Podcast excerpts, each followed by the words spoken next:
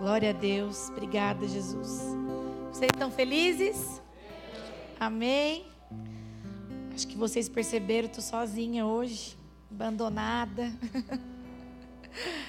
Difícil não perceber que o Jande está aqui, né? Ele passa despercebido. Ele está fazendo o casamento de um de nossos líderes hoje. O Thiago Chá está casando com a Fábio.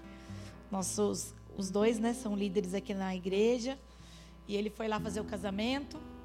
E eu vim para cá. Confesso que é difícil vir sozinha. Faz falta, né? Mas estou muito feliz de estar tá aqui. Estou muito feliz de compartilhar aquilo que o Senhor tem falado ao meu coração. E confesso que eu tô, Jesus me pegou aqui no louvor e eu tô a semana inteira porque eu queria pregar outra coisa.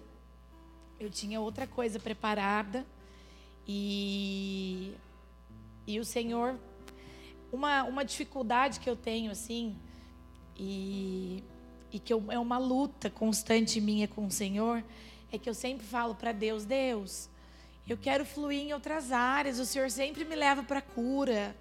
Mas eu não quero só ministrar cura. E é uma crise minha com o Senhor, sabe? Eu falo, gente, o Xande ministra tantas coisas, tantas. Mas o Senhor sempre me leva para esse lugar. E daí, eu, essa semana, quando eu fui, fui, comecei a ler, né? Sabia que eu ia ministrar no domingo. Eu falei, Deus, eu vou colocar, eu vou, eu vou ministrar sobre isso. Eu não quero falar sobre cura né? Não quero de novo falar sobre cura. Os dois últimos cultos o Senhor me usou através disso. E eu fiquei a semana inteira com uma pregação e hoje eu fiquei sozinha em casa com a pregação pronta e Deus falou para mim: "Não, eu quero que você fale sobre isso". E eu falei: "Deus, não estou feliz, eu quero pregar isso". E o Senhor falou: "Não". Então, realmente eu estou obedecendo ao Senhor no louvor, ele veio mais uma vez testificando no meu coração. Então eu queria falar com vocês, falar um pouco de do quanto nós estamos falando sobre esse chamado mais alto, sobre esse lugar que a gente precisa acessar, que muitos ainda, muita de nós ainda não conseguimos acessar. Na verdade, todos nós, porque sempre existe um nível maior a ser conquistado com Deus, amém? E eu estava falando com o Senhor, Deus, por que, que muitas vezes nós não conseguimos acessar esse lugar? Nós estamos há semanas já falando sobre isso. Tivemos pregações incríveis. A semana passada, eu falei, Xande, foi a pregação da sua vida para mim. Eu achei que semana passada Deus veio assim com muita força através da vida dele. E foi muito forte. Então Deus tem falado para a sua igreja, tem despertado a igreja a esse lugar mais alto. E eu falei, Deus, mas por que, que ainda a gente não consegue acessar? Por que, que alguns ainda têm mais dificuldade? E o Senhor me deu um sonho na sexta-feira. Eu não sou de sonhar, não tenho sonhos proféticos, não, não sou usada nisso. Mas eu fui dormir sexta-feira e Deus me deu um sonho que ele aparecia. E ele me dizia assim, desse jeito, assim, curto e grosso: o problema da igreja é o excesso de amor próprio. E eu acordei. Eu falei, nossa, curto e grosso assim. Não é que eu, eu não via Jesus, mas eu sabia que era ele falando comigo, a voz. E ele disse: o problema da igreja é excesso de amor próprio. E eu falei: nossa, mas a gente tem que se amar, né? O amor próprio numa, numa fala, todo mundo precisa amar, amar quem nós somos em Deus. Somos filhos amados do Senhor. Mas daí eu comecei a orar sobre isso e Deus disse: o problema é o excesso do eu. Para mim, sobre mim, porque eu, porque eu gosto, porque eu faço, eu, eu, eu. E aquilo foi forte, eu comecei a, a ler e estudar mais sobre isso. E eu, Deus disse: é por isso que muitas vezes a igreja está doente. Porque a igreja põe o eu na frente de todas as coisas. E é necessário que Deus coloque o Senhor na frente de todas as coisas. Se você olha para o Senhor, você não critica. Se você olha para o Senhor, você não se ofende. Se você olha para o Senhor, você não deixa de crer. O problema é o excesso do eu. E, gente, foi muito nítido, muito nítido porque nós vivemos focados nisso, naquilo que nós temos que conquistar, naquilo que nós queremos. É natural, é da nossa natureza. Eu muitas vezes me pego nisso. Eu muitas vezes me pego sendo, essa é a minha vontade. Mas o Senhor me falou muito forte, Marcela, a igreja precisa me colocar em primeiro lugar. A igreja precisa parar de olhar e entender aquilo que eu tenho para a igreja de Cristo, aquilo que eu tenho a derramar sobre cada um. E por que, que nós não conseguimos isso? Por que, que muitas vezes nós não conseguimos sair do lugar e entender aquilo que Jesus tem para você e para mim? Por quê? E a primeira coisa que eu queria compartilhar com vocês é sobre comparação. Eu vi um texto essa semana que era um cara e ele dizia assim: que ele começou a crescer e quando ele estava na adolescência ele disse: quando eu tirar carta, eu vou ser muito feliz. E ele viu os amigos dele tirando carta. Quando ele tirou carta, ele falou: não, agora eu vejo meus amigos casando, então quando eu casar eu vou ser muito feliz. E daí ele casou e daí ele viu os amigos dele tendo um filho. Ele falou: mas quando eu tiver filho, eu vou ser feliz. E daí os filhos vieram e depois disso ele falou: não, mas quando eu me aposentar, eu vou ser feliz, porque meus amigos estão aposentados. E ele aposentou, a vida passou e ele ficou esperando para ser feliz. Por quê? Porque muitas vezes nós olhamos muito para a vida do outro. A grama do vizinho sempre é mais verde que a nossa, amém? E eu queria provar isso na Bíblia para você, queria pedir para você abrir em 1 Samuel, versículo 1, cap, 1 Samuel, capítulo 1, versículo 1. Gente, eu estou bem rouca hoje, viu? Vocês não liguem, não.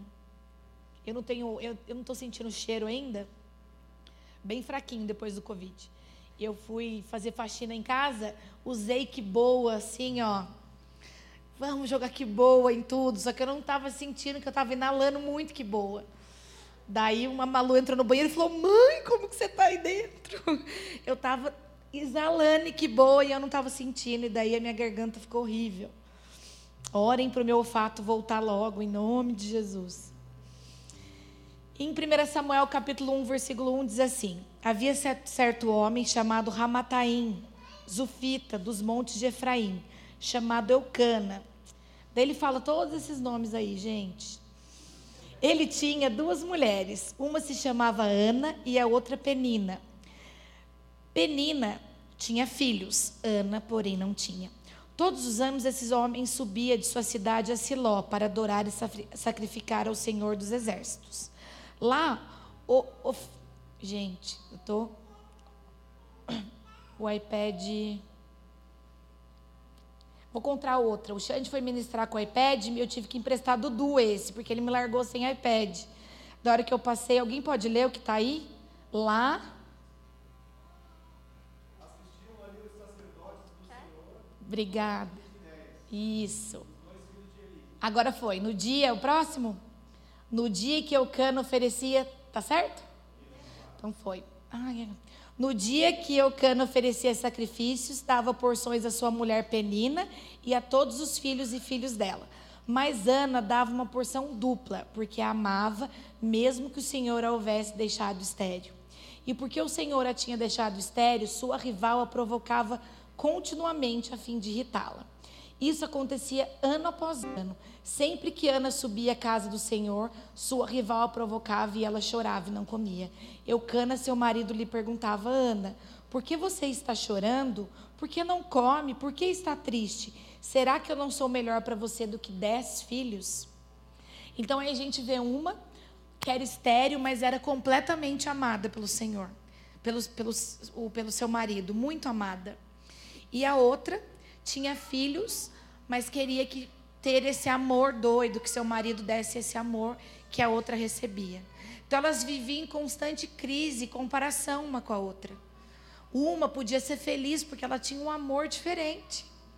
Ela tinha um amor especial. E a outra tinha filhos que são bênçãos do Senhor. Mas não, uma olhava para a outra, se comparava e não era feliz. Querido, a nossa vida, o nosso parâmetro de felicidade não pode estar no outro, mas precisa ser o parâmetro do céu. O Senhor te fez diferente de todos os outros. Então Deus tem algo preparado para você e não adianta você se comparar comigo. Como eu disse para você no começo, quando eu comecei a ministrar, eu dizia, eu falo muito manso, eu não consigo ter essa explosão que o Xande carrega. E muitas vezes eu me retraía e tinha vergonha de ministrar queria fugir dessa área da cura, queria fugir disso que Deus me dava, mas Deus me dizia: é para isso que eu te fiz. E o dia que eu assumi que eu não seria igual o Xande, eu não seria igual o Lê, eu não seria igual a Eric, eu seria a Marcela, aquilo que Deus deu para mim. E eu comecei o que a buscar aquilo que o Senhor tinha para Marcela. E parei de me comparar com outras pessoas. Porque senão a sua nunca finança, as suas finanças nunca vão ser boas, o seu carro nunca vai ser bom, a sua vida nunca vai ser boa. Porque você está sempre comparando com a internet, com o Instagram, com o comercial de margarina, com essas coisas que realmente muitas vezes nem são reais. Então hoje o Senhor te chama a parar de se comparar com o outro, a parar de olhar para o outro e se comparar com o céu, com os parâmetros que estão na Bíblia, com a verdade que o Senhor tem sobre a sua vida. Você precisa se posicionar nisso. É tempo de dizer: eu sou uma mulher de Deus. Eu sou um homem de Deus. O Senhor tem transformado a minha vida. Eu sou a melhor pregadora que eu poderia ser. Porque Deus tem me levado a esse lugar. Você é o maior líder que você poderia ser, porque Deus te fez assim. Então pare de se comparar, pare de olhar a internet e perder muito tempo olhando para essas vidas fakes que muitas vezes nem são verdade. Olha para o seu marido. Mulheres, uma coisa que eu aprendi no meu casamento: para de exigir do marido aquilo que é papel seu levar ele para aquele caminho. Muitas vezes nós nos acabamos no nosso casamento exigindo algo do outro, sendo que é seu papel como cônjuge ajudar esse, a outra pessoa a chegar nesse lugar. Se o Xande é um grande governante, eu sou alguém que leva ele para esse lugar. Se eu vejo que ele ainda erra, eu falo, amor, olha que legal. Será que assim não ficaria bom? Será que dessa forma não poderia ser diferente? E de repente eu vejo o Xande governando naquela área que ele não conseguia. Eu falo, Deus, Aleluia, porque eu tenho conseguido levar o meu marido a um lugar e mesmo assim no final, fazendo com que ele reine. Não queira fazer e dizer, olha, você está aí porque eu te ajudei. Mas tenha prazer em saber que ele chegou e que a sua ajuda foi tão importante e hoje ele vive aquilo que ele tem. Sem soberba, sem dizer que fui eu que fiz, fui eu que te ajudei, mas governe no Senhor com sabedoria, com discernimento, para que devagar a pessoa chegue àquele lugar com leveza. Esse é o nosso papel. Quando enxergamos o que somos, nós entendemos que existe um propósito único. E ali você descansa, porque você sabe, hoje eu estou no lugar que eu deveria estar. E como você precisa parar de se comparar, parar de se cobrar, descobrindo quem você é em Deus. Identidade. Sabe RG e CPF, que cada um tem o seu? Você tem o seu número, a sua série lá. Não tem ninguém que tenha alguém. Essa identidade o Senhor tem para você. Essa identidade guardada de filho, de algo muito especial. E aí que eu queria dizer para você e entrar numa parte que eu não gostaria, mas que o Senhor me pediu, então, com alegria.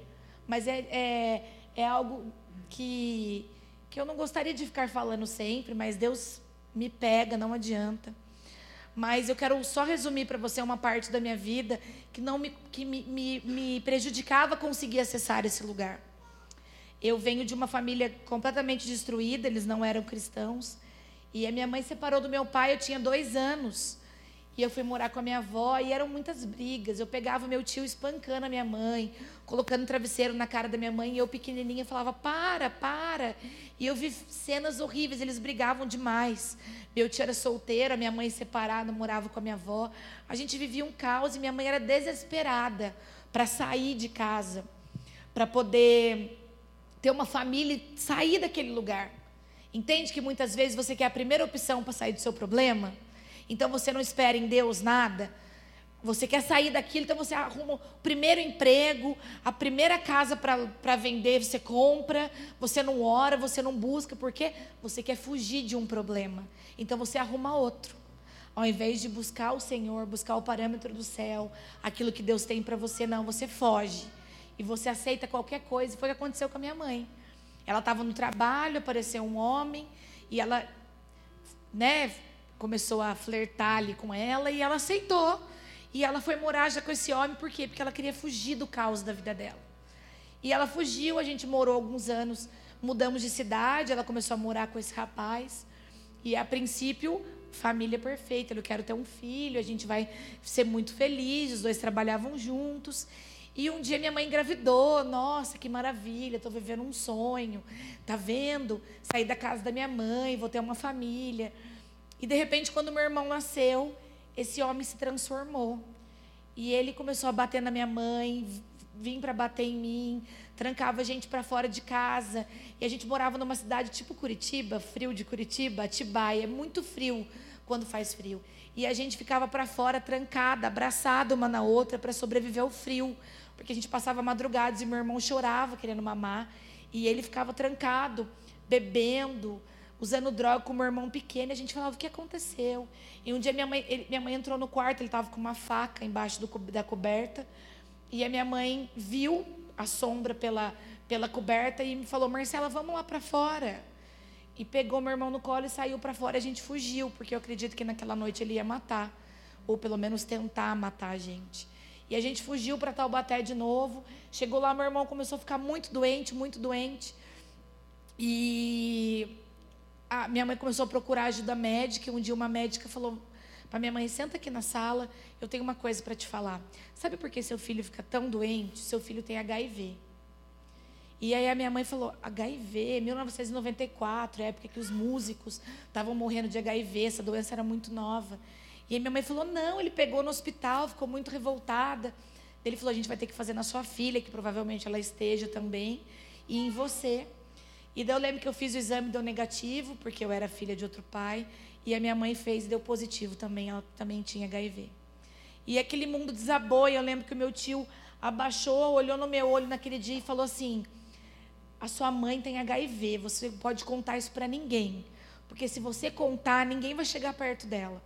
E eu tinha oito anos, eu lembro que eu travei e falei, gente, que HIV, ninguém vai chegar perto da minha mãe. E ali começou toda a vida, depois de alguns anos, vou resumir muito para vocês. Depois de alguns anos, o meu irmão faleceu de HIV com oito anos. E depois, quando eu saí do velório do meu irmão, minha mãe foi para o bar. Falou: vamos para o bar agora, que eu vou beber a noite inteira e vou usar droga, porque eu perdi meu filho e eu achei que você devia, você devia ter morrido no lugar dele. Me pegou pelo braço, me levou para o bar. E ali ela passou a noite bebendo e usando droga na minha frente. E a minha mãe era maravilhosa antes de tudo isso. E a minha mãe não era ruim, ela não deixava de me amar, mas ela vivia num poços sem fundo, sem saída. Então eu era alguém que ela que ela descontava tudo aquilo. E daí eu fiquei no bar e minhas noites eram em bar. E um dia eu cheguei, eu fui fazer faculdade, fiz 18 anos e um dia eu cheguei em casa, minha mãe estava com a porta trancada, eu fiquei olhando pela maçaneta, ela estava fazendo sexo com um cara dentro do quarto que eu não sabia quem era. E eu lembro que aquele dia eu fechei a porta e falei: "Deus, se você existe, não deixa ele entrar aqui". Eu não sabia quem era aquele cara. E a minha mãe subia e ficava dias usando droga e voltava e batia muito em mim. Eu ia para a faculdade com blusa de frio, tinha roxo pelo corpo inteiro, porque eu tinha que esconder que eu tinha apanhado. Eu, eu, eu, eu segurava, deixava ela bater em mim para que ela não pudesse usar mais droga. E daí foram muitos anos até que eu fui para Poema, conheci o Senhor, conheci o Xande. Eu tinha muita vergonha do Xande, porque eu falava assim: se ele souber que a minha mãe tem HIV, sabe aquele trauma de oito anos? Ele não vai ficar comigo. Então, como que eu vou contar para ele? Só que um dia o Leandro colocou o Xande numa sala, contou tudo para o Leandro, para o Xande. O Xande falou: Lê, eu já sei. Eu já sei. Gente, olha, eu vou falar uma coisa para vocês. Se existe um homem de Deus meu marido, olha, eu nunca vi esse homem titubear com o Senhor. Tudo que vem na frente dele, ele vai no, em Deus e, e, enfrenta. É assim, eu sei que eu sou suspeita, mas ele é incrível. Mas não mostra que ele fica se achando. Daí, e daí o Leandro veio e falou, me abraçou, falou, Marcela, a gente te ama, não tem problema, o Xande já sabe. Falei, já, gente, eu já sei, todo mundo já sabe, a gente não deixa de te amar por isso. Você é incrível. Naquele dia tirou um prédio das minhas costas. Porque todo mundo sabia. E um dia eu falei, Deus, ninguém vai me odiar, ninguém vai ficar longe de mim, porque minha mãe tem HIV. E daí um dia eu fui pregar num culto de mulheres e a Erika falou: Conta hoje para a igreja o seu testemunho. E eu, foi muito difícil, mas aquele dia eu também fui corada, enfim. E daí a minha mãe, o Xande foi morar comigo. A gente casou. Falei, Xande, só que eu preciso morar com a minha mãe. Não tem como deixar minha mãe sozinha. E ele falou, vamos lá. E a minha mãe sumia, o Xande pegava e ia buscar ela em lugar que vende droga, voltava com ela. E o Xande tentava ajudar de tudo quanto é forma, e enfim, até que a minha mãe um dia foi internada numa clínica psiquiátrica, faleceu, ela aceitou Jesus, a gente falou do Senhor para ela, eu creio que ela foi salva, foi no céu, está restaurada. Mas enfim, isso é um terço da minha história, bem pesada. E toda vez que eu ia contar isso para alguém, eu falava para as pessoas, as pessoas faziam: "Nossa, mas, nossa, mas meu Deus". E não tinha fim a história, e sempre era uma tragédia atrás da outra. E a minha família dizia: a Marcela, coitada, ou ela vai ser igual a mãe dela, que vai usar droga, vai encontrar um cara errado e vai acabar se perdendo, ela vai ser uma depressiva para o resto da vida. Porque essa menina sofreu demais. Só que um dia, o Senhor me disse quem ele era e quem eu era. E a partir daquele dia, todas essas coisas foram transformadas para a glória de Deus. E hoje eu não sou mais uma menina órfã, sofrida, cheia de ferida, mas eu sou uma mulher de Deus, que posso dizer para as pessoas com autoridade que Deus transforma vidas. Querido, existe um livro chamado O Impostor que Habita em Mim. E lá fala de um, de um, de um teatro, de uma peça, em que eles encenam sobre a cura em um rio. Então eles falam que todo mundo que entra naquele rio, vem um anjo, o anjo sacode as águas e a pessoa é curada. E tinha um médico muito depressivo que curava as pessoas, mas ele era muito depressivo.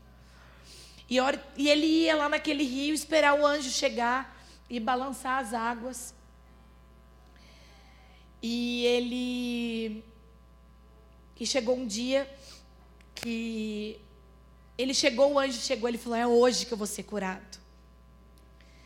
E daí, a hora que ele chega, o anjo fala para ele: Se afasta, por favor. Ele fala: Não, é minha vez. Eu vou ser curado hoje, porque se afasta. E porque eu vou me afastar? Ele falou: Não, se afasta daqui. Ele ficou revoltado, falou: Não, mas hoje é minha vez. Eu não vou ser. E daí ele vira e fala: Deixa eu te explicar uma coisa. A sua voz trêmula, a sua humildade, o seu medo, a sua ferida faz com que você acesse o coração de pessoas que eu não consigo acessar, que eu como anjo não consigo curar. Então eu não vou te curar. Você não vai ser curado. Porque um homem quebrado consegue levar um amor que eu não consigo levar. O dia que você deixar que essa sua ferida acesse o coração de outras pessoas, o dia que você deixar, se você continuar deixando que essa ferida acesse o coração de outras pessoas, você vai entender o propósito. Então eu não vou te curar.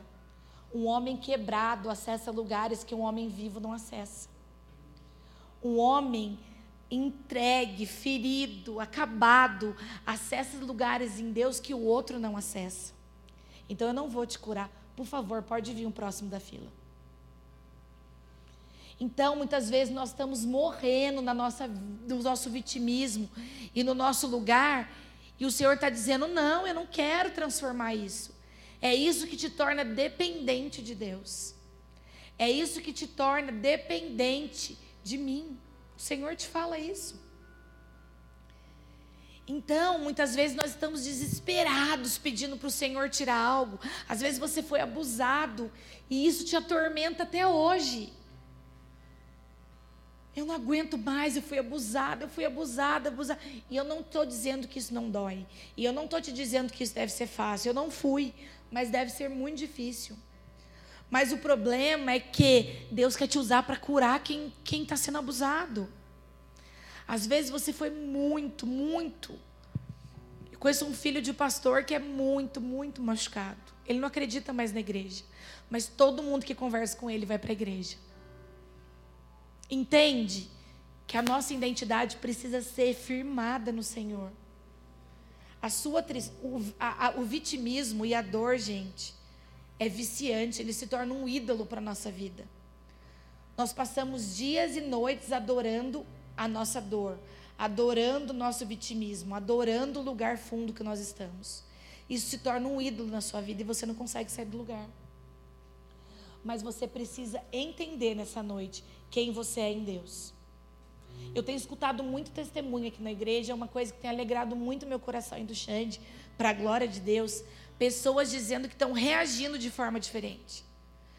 Pessoas que estão com crise no casamento, estão é, com brigas no casamento, mas estão falando: olha, a gente brigou, a gente está passando por problema, mas a gente foi procurar ajuda e a gente conseguiu resolver. Olha, eu perdi o emprego e de outra maneira eu estaria ansioso, mal, acabado, mas sabe como eu estou? Glorificando o nome do Senhor e já consegui outro emprego. As pessoas estão começando a reagir diferente, porque um novo tempo pede o quê? Um novo posicionamento. Então, eu não posso mais agir como aquela menininha frustrada. Eu não posso mais agir como aquela menininha perdida. Confesso que em dias difíceis o medo vem. Você vai perder mais alguém. É a minha ferida. Automático a minha cabeça vai. Você me contou uma tragédia, eu falo, morreu. Um dia o Samuel Nova me ligou, estava com o Xande, me ligou e falou: por favor, é da, é emergência, 24 horas, é a esposa do Alexandre Guedes. Falei, pronto, Xande morreu. É o meu despertar, era ele, abençoado, fazendo, fazendo pegadinha comigo. Você acredita?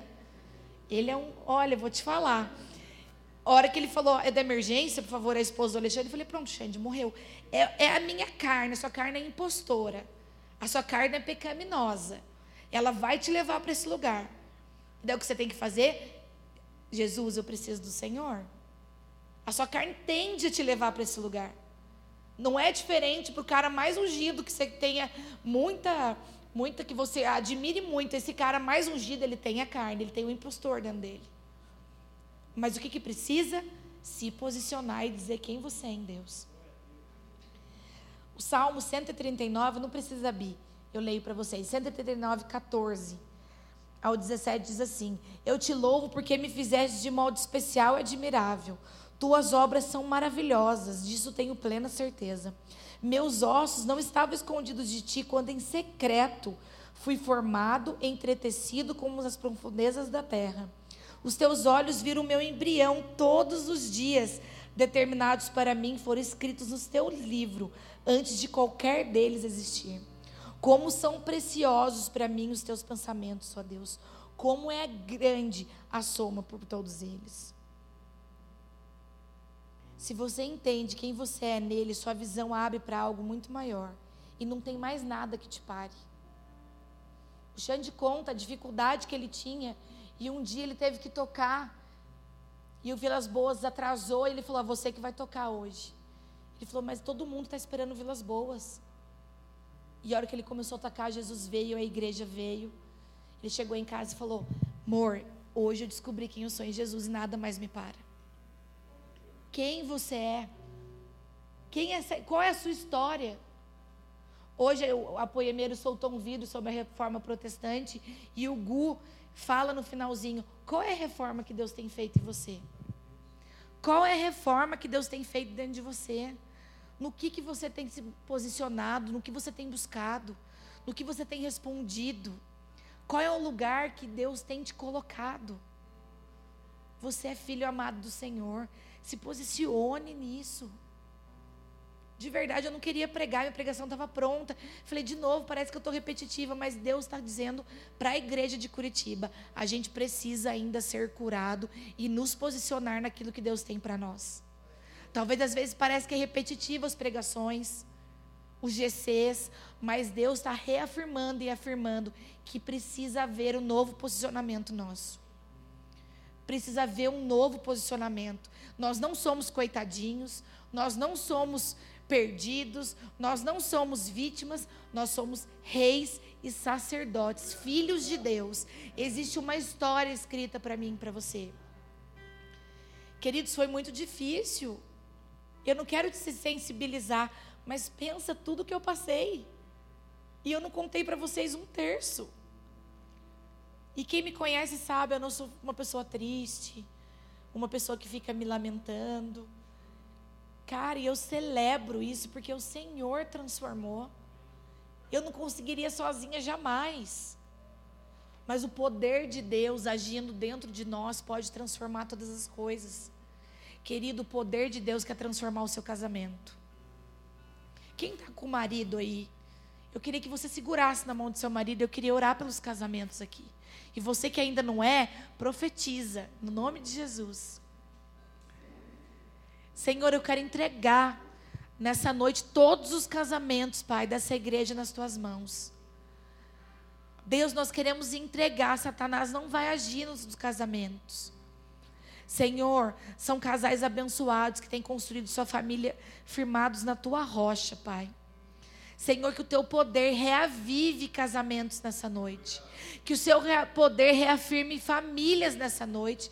Reafirme o propósito, reafirme a tua palavra, reafirme aquilo que o Senhor tem sobre a vida deles, Pai. Nós blindamos com o teu sangue cada aliança que está no dedo desses casais nessa noite. Senhor, tem poder no teu nome. E no teu nome eu peço que haja transformações em casamentos nessa noite, em nome de Jesus. Querido Deus está transformando a vida no seu casamento, na sua casa.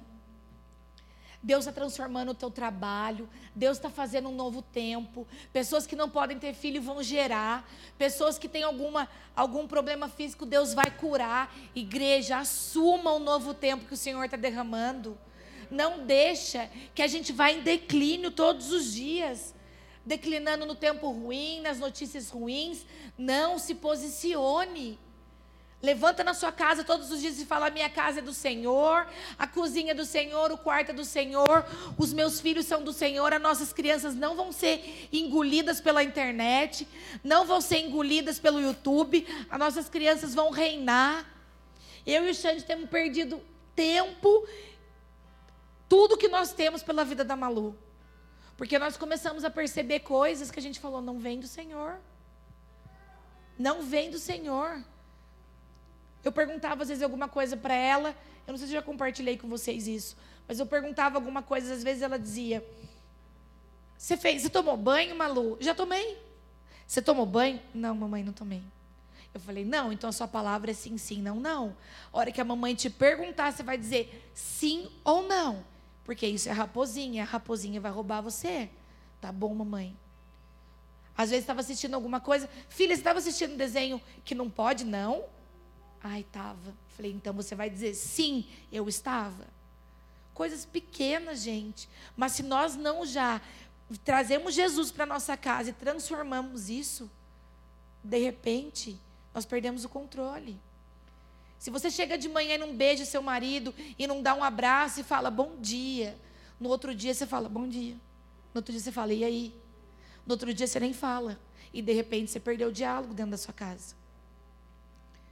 Se você deve aqui, daqui a pouco você pega dali, que nem a Amanda foi testemunhando, daqui a pouco você está devendo em tudo.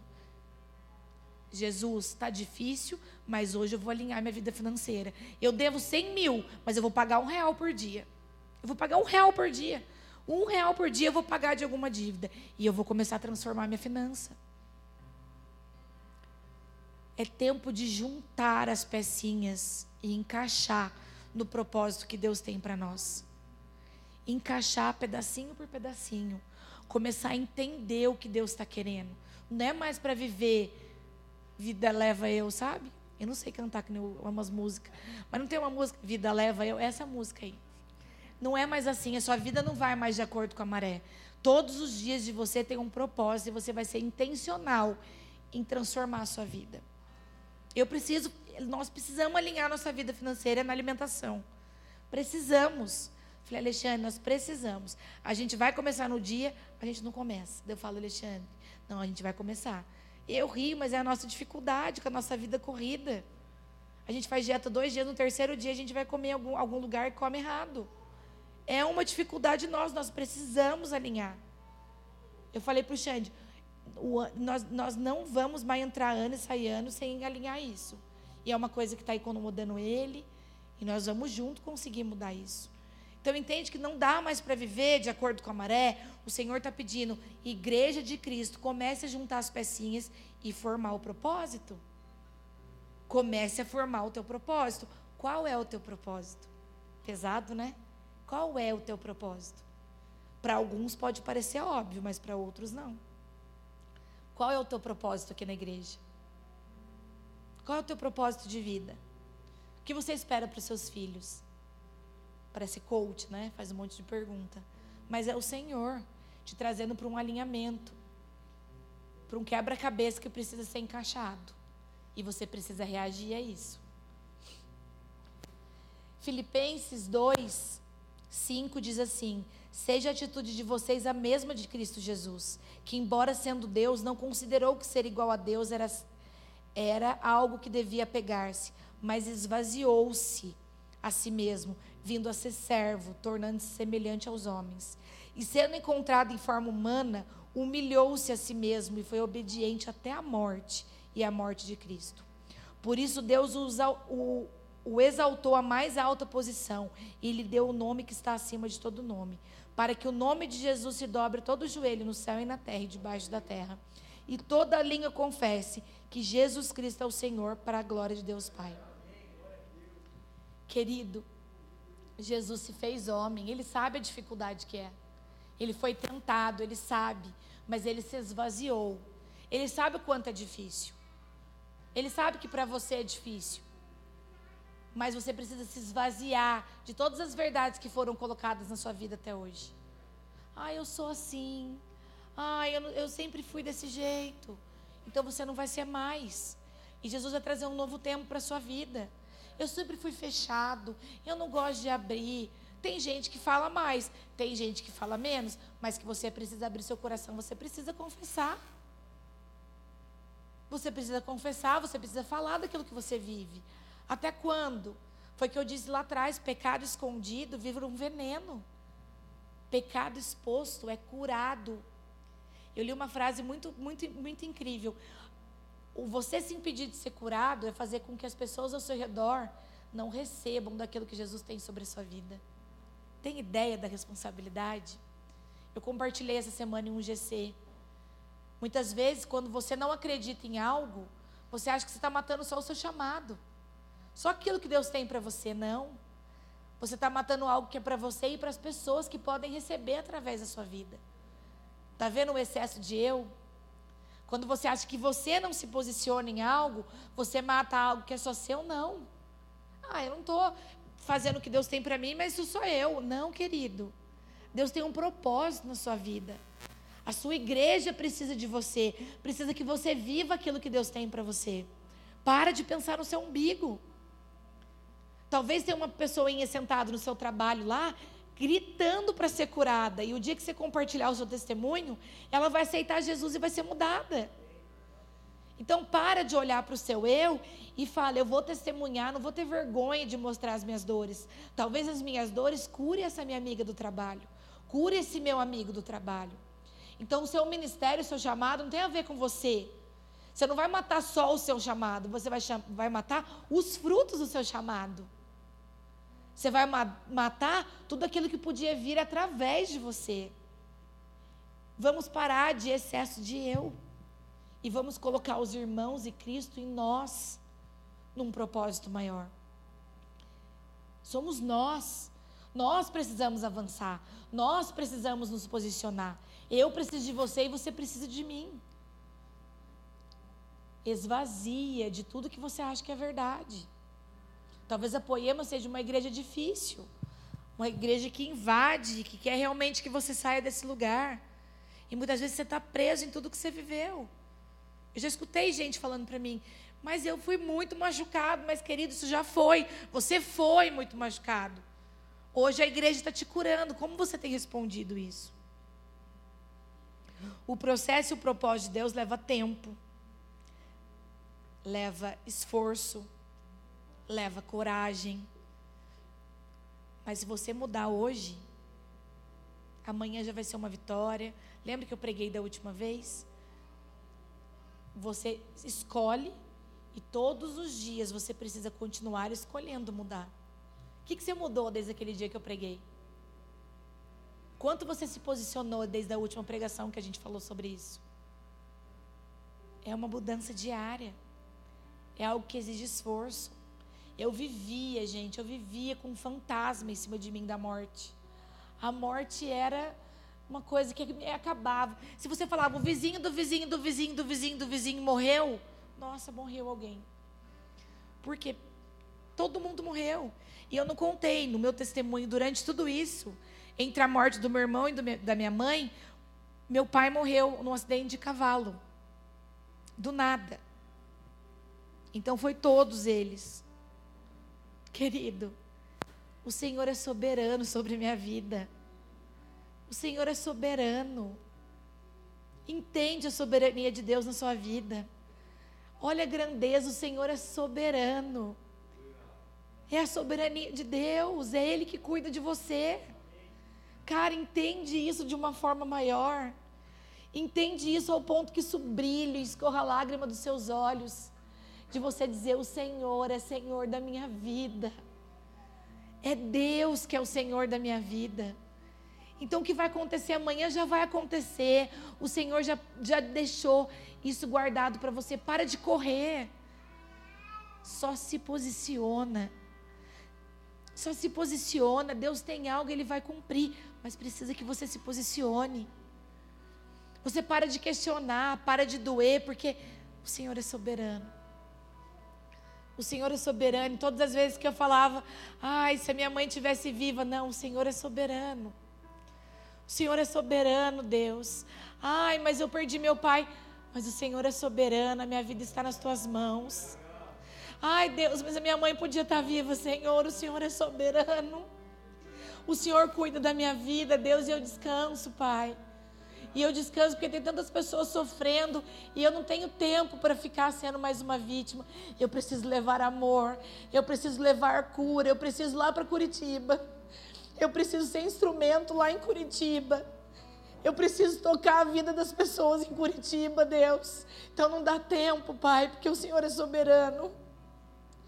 E todas as vezes que eu falo, eu não sou capaz, eu não consigo, coitadinha de mim, eu só perco, eu sou, eu, eu sou uma vítima. Eu falo, não, eu preciso ir lá no Deville, no hotel, e eu preciso derramar do teu amor, Senhor. E eu preciso falar para as pessoas que o Senhor é bom, que o Senhor é soberano sobre a minha vida. E eu preciso olhar no olho de cada um deles e dizer: ei, tem mais. O Senhor tem mais. E isso se torna, as minhas dores se tornam tão pequenas. Tão pequenas porque o Senhor é soberano. Entende o peso dessa palavra sobre a sua vida. Deus é soberano nessa dor, nesse problema, nessa dificuldade. O Senhor tem cuidado de você. Reaja à soberania do Senhor. Reaja aquilo que Deus tem para você. Hoje você vai sair daqui de cabeça erguida. Você vai sair daqui diferente, dizendo: Deus, a minha vida é sua e não há mais tempo para que eu me lamente. Não há mais tempo para que eu culpe o outro. Não há mais tempo para que eu olhe para o outro e fale: Nossa, mas você faz isso? Nossa, mas você é assim. Não há mais tempo. O Senhor é soberano na minha vida. Querido, o dia que eu entendi isso, o dia que eu entendi que a minha vida não é minha, que as minhas dores também não são minhas, que os meus problemas não são meus, o dia que eu entendi que o que acontecer é a vontade do Senhor, você para de questionar. Você para de, de, de doer, você para de culpar. O Senhor é soberano. O Senhor é soberano. Vem a pandemia, o Senhor é soberano. Eu sou, Senhor, vem o desemprego, o Senhor é soberano, Deus. Oh Espírito Santo de Deus. Oh Jesus.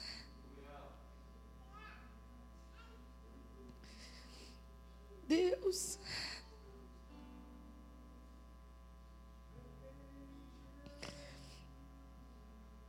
Eu te amo, Jesus. Eu te amo, Deus, porque o Senhor restaurou a minha vida. Eu te amo porque o Senhor está restaurando as vidas das pessoas hoje. E aquele que se posicionar, Deus, E aquele que se posicionar naquilo que o Senhor tem, vai sair daqui transformado. E amanhã você vai se assustar com o seu posicionamento diferente. Querido, eu sei que talvez não tenha sido a melhor pregação, nem eu sei como passar para você. Eu queria ter feito o melhor esboço. Eu tinha um esboço muito bom pronto. Mas Deus só pediu para eu dar esse recado para vocês. Deus só pediu para eu falar isso. E eu juro que eu queria ter uma performance mais bonita, chegar aqui e fazer uma pregação bem. Mas Deus só mandou eu dizer para vocês que Ele é soberano e que Ele quer mudar hoje alguma área aí que você ainda não conseguiu transformar. E que Deus quer colocar lágrimas nos seus olhos nessa noite. Deus quer quebrantar o teu coração como Ele nunca quebrantou. E os problemas não vão te abalar mais, porque você vai entender hoje, de uma vez por todas, que o Senhor é soberano na sua vida. Que o Senhor tem o um controle de todas as coisas e nada, nada, nada, nada sai do controle dele. Nada sai do controle do Senhor. Espírito Santo de Deus, eu peço que o Senhor invada essa igreja, Deus. Invada, Espírito Santo de Deus, de uma forma avassaladora. Porque eu não posso nada, mas o Senhor pode todas as coisas. Querido, quem fala para vocês é alguém que foi experimentado na dor e na alegria. Eu fui experimentada na perda. Eu fui experimentada naquilo que o Senhor tinha sobre a minha vida. E eu permaneci somente por Ele. E todas as pessoas que falavam, que davam sentenças sobre a minha vida hoje estavam erradas, porque o Senhor me fez uma mulher de Deus. Então todas as sentenças que estão sobre a sua vida vão ser hoje erradas, porque o Senhor está fazendo uma nova história. Porque o Senhor está trazendo um novo tempo. E eu quero convidar você para vir aqui para frente, aquele que realmente eu quero que você venha aqui para frente, aquele que realmente quer entender essa soberania nessa noite. Aquele que quer entender e quer entregar de uma forma sobrenatural o que Deus tem para você. Aquele que não quer mais carregar, não quer mais carregar a dúvida. Aquele que não quer mais carregar o medo. Aquele que não quer mais carregar as feridas que não deixam você avançar. Deus quer que você avance nessa noite avance naquilo que Ele tem para você. Se prostre diante da presença de Deus. Se entregue diante da presença de Deus. Fala, Senhor, eu quero um novo posicionamento. Eu quero uma nova vida. Eu não sei qual é a área da sua vida. Mas eu quero que você se prostre nessa noite. E que você entregue. Deus, eu quero entregar isso nas tuas mãos. Eu quero ser curado disso. Querido, eu fui curada com 20 anos dessa ferida que meu tio causou com 8. Com 8 anos, o meu tio, me disse uma palavra que trouxe uma sentença para minha vida. Pede para o Senhor trazer à sua memória coisas que você nem imagina que ainda te doem. Pede para o Senhor te mostrar coisas que você nem imagina que ainda te machucam. Eu quero orar por você. Eu quero derramar na sua vida a cura que o Senhor deu na minha vida. Eu quero derramar em você aquilo que o Senhor me deu como graça.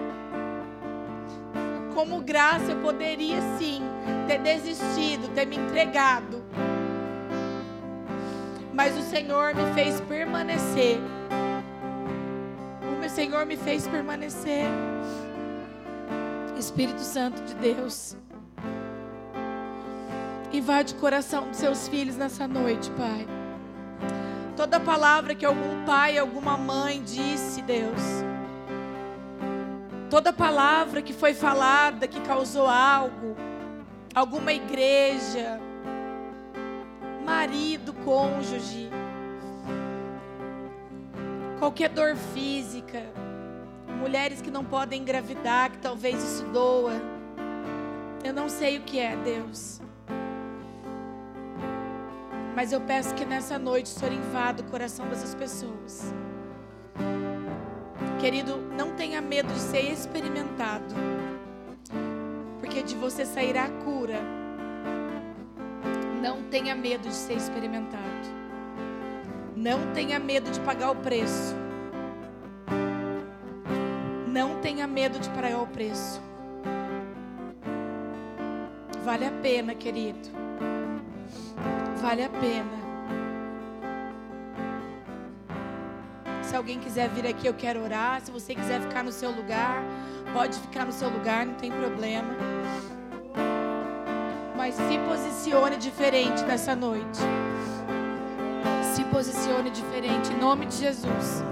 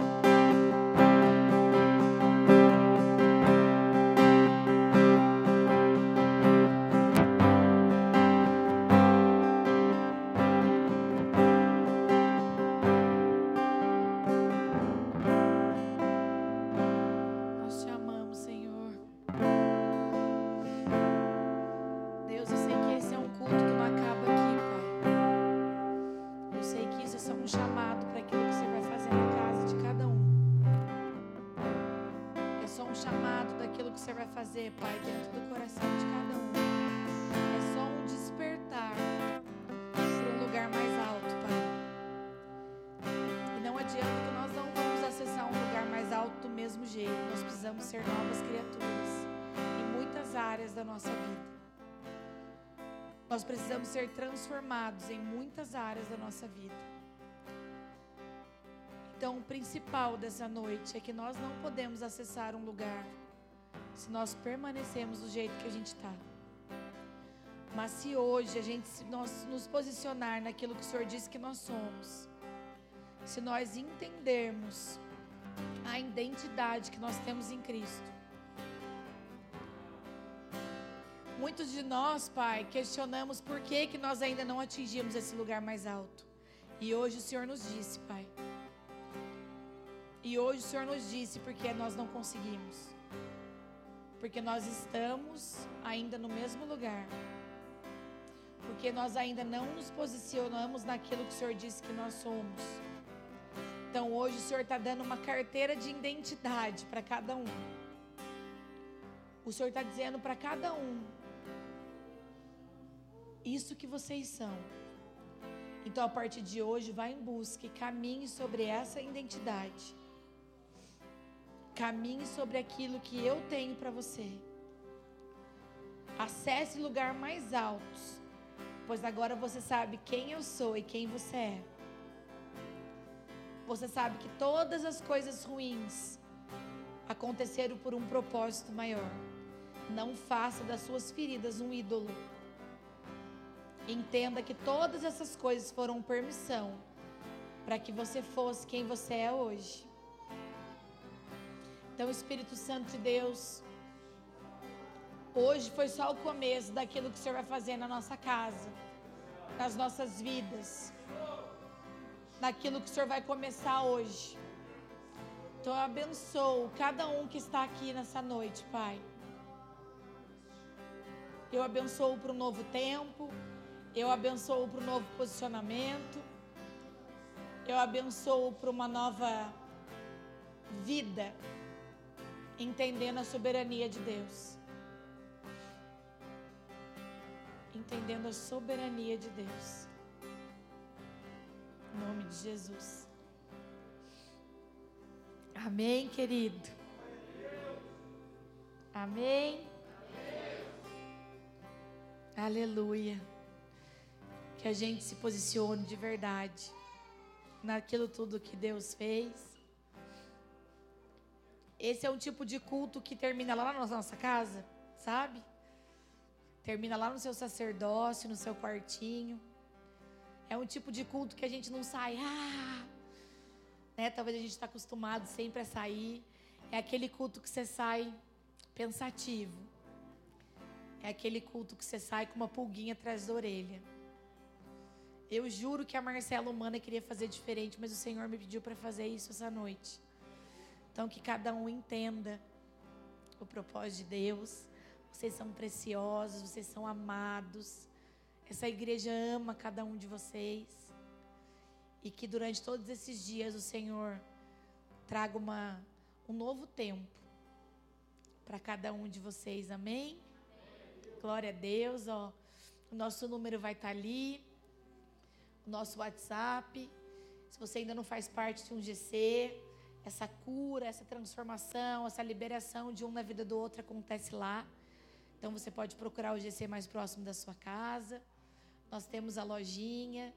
E também nós vamos ter uma, uma divulgação por essas semanas aí. A gente está super feliz. Nossa festa de Réveillon. A gente achou um lugar super legal.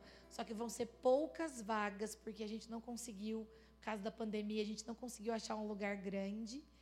Então, se você tem vontade de passar um ano novo com a gente, a festa da virada, ceiar com a gente, fique de olho, porque vai ser, vai ser divulgado e já vão abrir as inscrições. E então nós vamos ter uma festa da virada. Se você ainda estava pensando se ia ter ou não, nós vamos ter. Então se prepare que são poucas vagas de verdade. Não é. Sabe aquilo que a gente fala? São poucas vagas para todo mundo sair correndo. Realmente é porque a pandemia não deixa colocar muita gente no salão. Tá bom? Então, nas próximas semanas vai ser divulgado. Já se preparem, você que quer participar. E que Deus abençoe vocês. Boa semana. Domingo que vem a gente está aí. Um abraço em cada um. Amém? Deus abençoe.